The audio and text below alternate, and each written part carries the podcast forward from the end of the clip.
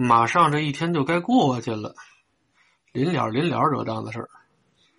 刚才出去接丈母娘，忘了这煤气罐没关，开着小火呢。本来给丈母娘说煎个蛋，然后搁到锅里啊，盖上盖儿，怕凉喽。我以为是把火给关了呢，啊，谁知道没关。我刚才在电梯上，我那还闻见呢。我说谁家什么东西糊了？然后就到我们这层，我就闻，呵，糊味越来越大了。我说这是哪家啊？这一看，那记性不好，家里有老人一推开我们家这门，坏了。啊，这老人是我，这俩鸡蛋和这半根葱太可惜了。我媳妇让我连鸡蛋带盘子都扔了。哎呀，哪至于？还扔个盘子，一会儿刷刷看看还能不能用。我先看看这鸡蛋背面啊，正面看着还行，背面背面怎么样？嚯，哎呀，哎呀，呵，哎呀呀呀呀呀呀！算了，一点都不能吃了，扔了吧。这盘子应该还行，一会儿刷刷应该能刷出模样来。我媳妇儿真是有先见之明。还刷什么呀？刷都烧裂了，哎，我这败家东西，算了，扔了吧。还，真是旧的不去，新的不来。刚买了一套新盘子，我媳妇说过新年咱们用新盘子。我说这谁家的规矩啊？人都说是过新年穿新衣戴新帽，没听说过换新的餐具。这经常在家里犯错误的主吧，你就甭老惦记着提升家里的地位。刚才。正吃饭，孩子在厕所。妈妈，我拉完了。我这儿塞的满嘴都是饭米粒儿，端着盘子。我媳妇呢，早就吃完了，奶茶也喝完了，瞥我一眼。我这是要出门啊，我和你同事约好了买东西去。这意思就是我忙，我擦屁股你去呗。我这嘴里塞的都是饭，看一眼，算了吧，我擦去。等我擦完了回来，我媳妇还在桌上看手机呢，也挺幸福。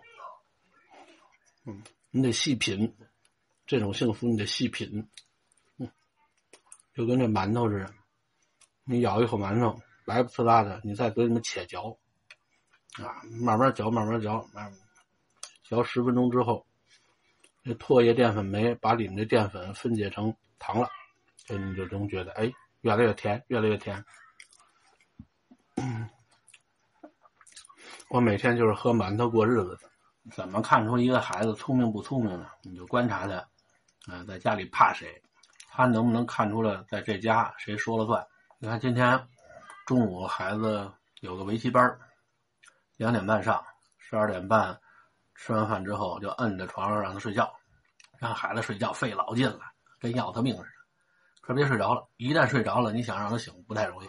两点半上课，这两点一刻了还不愿起来，他妈把衣服都预备好了，让我给他穿。在我们家呢，不到万不得已的时候，我媳妇儿不愿给孩子穿衣服，除非我不在家。要么呢，就是我给孩子穿的衣服，我媳妇实在是看不下去了，鼓鼓囊囊的，啊，搭配的也不好，啊，穿着的也勒的，啊，把我们家孩子穿成我妈那个样子。那时候我媳妇气不打一处来，就得一边骂一边她给孩子穿，重新穿一遍。但一般正常情况下呢，都是我给穿。因为我媳妇把衣服预备好了，只要我认真穿，啊，孩子穿出去还是很正常的。今儿中午我就说让孩子起来，赶快把衣服穿上，穿上咱赶快上课去了，就耍赖不起床，喊半天。我说你再不起来，一会儿你妈该急了，还不听，我一生气找他妈去了。我说你说他去吧，啊，跟我这耍赖，不穿衣服，他妈说是吗？就这一嗓子，等我再回去。乖乖的从被窝里出来，在床上坐着等着穿衣服呢。我说这不贱骨头吗？我说你这欺软怕硬的也太明显了。你爸爸我说话在家就那么不好使吗？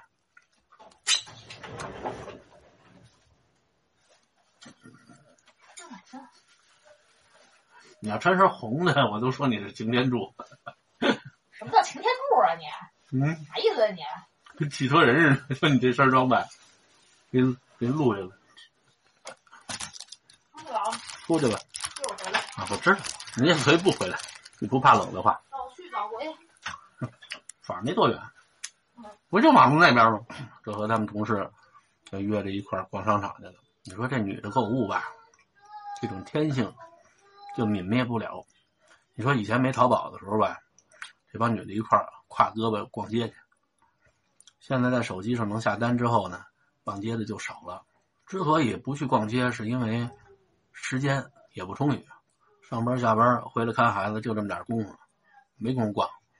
手机上逛也行了，适应了网购的方式，逛街的冲动就变小了。那是因为周围没那环境。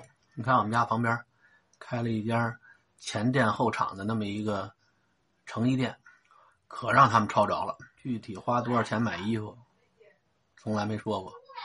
啊，这一说价钱，那姐俩都小声嘀咕。这事儿呢，咱还不能多嘴。你要多嘴了之后，怎么着？你替我买啊？你替我结账啊？我就当没听见。人都说女人购物是缓解心理压力的一种有效的方式，心理压力缓解没缓解我不知道，反正钱包空了是真的。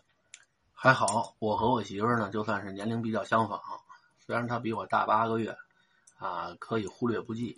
打小都是在西城长大的，生活经历差的也不算太大，啊，最多就是家庭环境不一样，一般的交流上还是挺顺畅的。昨天我认识一个大姐。刚从老家回来，啊，说儿子结婚，这你要搁别的事儿就不回去了，啊，现在疫情那么严重，啊，现在你要说是想去外地，就是婚丧，啊，红事白事，这事儿你不能阻止人家回去，其他事儿呢，差不多都能推掉。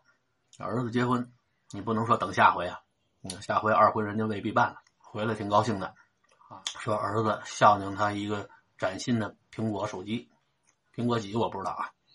嗯，挺好，他妈特高兴，拿手机跟我炫耀，炫耀一会儿就不炫耀了，因为什么呀？他不会使，他用安卓手机呢，用习惯了。这手机里头一些常联系的朋友啊，啊，业务啊，你要说用原来的手机，啊，轻而易举就可以操作。用这新手机，他不知道从哪进去，从哪出来，有时候想关闭一个 APP 都费劲，他不知道点哪儿，啊，问我我也不知道。啊，我说咱俩岁数差不多，我对这种新鲜事物也不甚明了，啊，就是不懂。但我媳妇儿还行，啊，在这方面我和我媳妇儿比较有代沟。这你要给一个初中生，啊，说二十多的小孩拿过来就扒拉开，不用研究。啊，我们大姐一撇嘴，算了吧。啊，挺好一手机搁我手里糟践了，我还给我儿子寄回去吧。嗯，他会用，让他用吧，我没这福气。干嘛？妈妈在哪呢？妈妈去王岩姑姑那儿拿东西去了。我说你在你们老家那儿的时候，怎么不让你们家孩子教教你怎么用这手机啊？他说哪有功夫啊？人家马上该娶媳妇了，这结婚前是最忙的时候，还有那闲工夫教我玩手机？有那闲工夫人家也不教。这明显能感觉出来吧？年轻人和岁数大的在信息交流上，尤其是涉及到一些关于学习内容的。啊，好比说学习一个新技能，学习一个新软件这方面的事儿的时候，就往往不容易沟通。第一，第一呢是岁数大的他懒得学，有好多东西他也不想知道啊。有好多东西呢是年轻的懒得教，他看不起你这岁数大的，连这你都不知道。我小时候也是，我爷爷落实政策之后，家里拿我爷爷补发那钱买了一个收入两用机，挺大个的，比我们家这微波炉都大啊。那个东西能录音，啊，我们家一家四口就我会用。我爷爷过生日的时候让我录，我说你们也学学不得了吗？我妈说不学。那时候他们也就三十多岁，不学，啊，我怕给捅坏了，因为我胆大，我要捅坏了，他们可以骂我，啊，打我一顿都行，啊，他们要捅坏了的话，没法讹别人。后来看的这些技能吧，就太不值得一提了。但是在当时我们家。这都属于高科技的东西，我妈我爸弄不明白的，啊，到现在你让他们拿那录音机录，他也不会。现在这项技能已经属于一种很古老的技能了。你看现在，啊，我们家闺女拿她那手机里面好多 A P P，我就不明白干嘛用的，我也不想学，啊，学了也没地方用。你看我这手机里头有抖音、有快手、有头条，后来有朋友跟我说啊，呃，还有一个叫做哔哩哔哩。啊，说这个东西好，啊，是年轻人喜欢啊，你应该尝试一下。我还真下载注册了，一共用了没有三次，不用了，里头太复杂啊，看着满眼睛都乱啊。你删了吧，怪可惜了的，你都注册了，就一直在手机里那么扔着啊。我们家孩子那里头有啊，周边的年轻小老师手机里头有。说年轻的和老的，他的这种沟通成本吧比较高。我说这成本呢，更多是时间成本、耐心成本啊。人没那个耐心，也没那闲工夫，所以呢，闲着没事干，就和我媳妇沟通吧。啊，在家里就我们俩人聊。现在老二还小啊，还追着屁股啊跟你玩。等老二岁数大了，也不爱搭理你。这都不用预测啊，未来发展趋势就是这样的。你看老大回来。我们能聊的话也不多，聊两句就沙发上一坐，看手机去。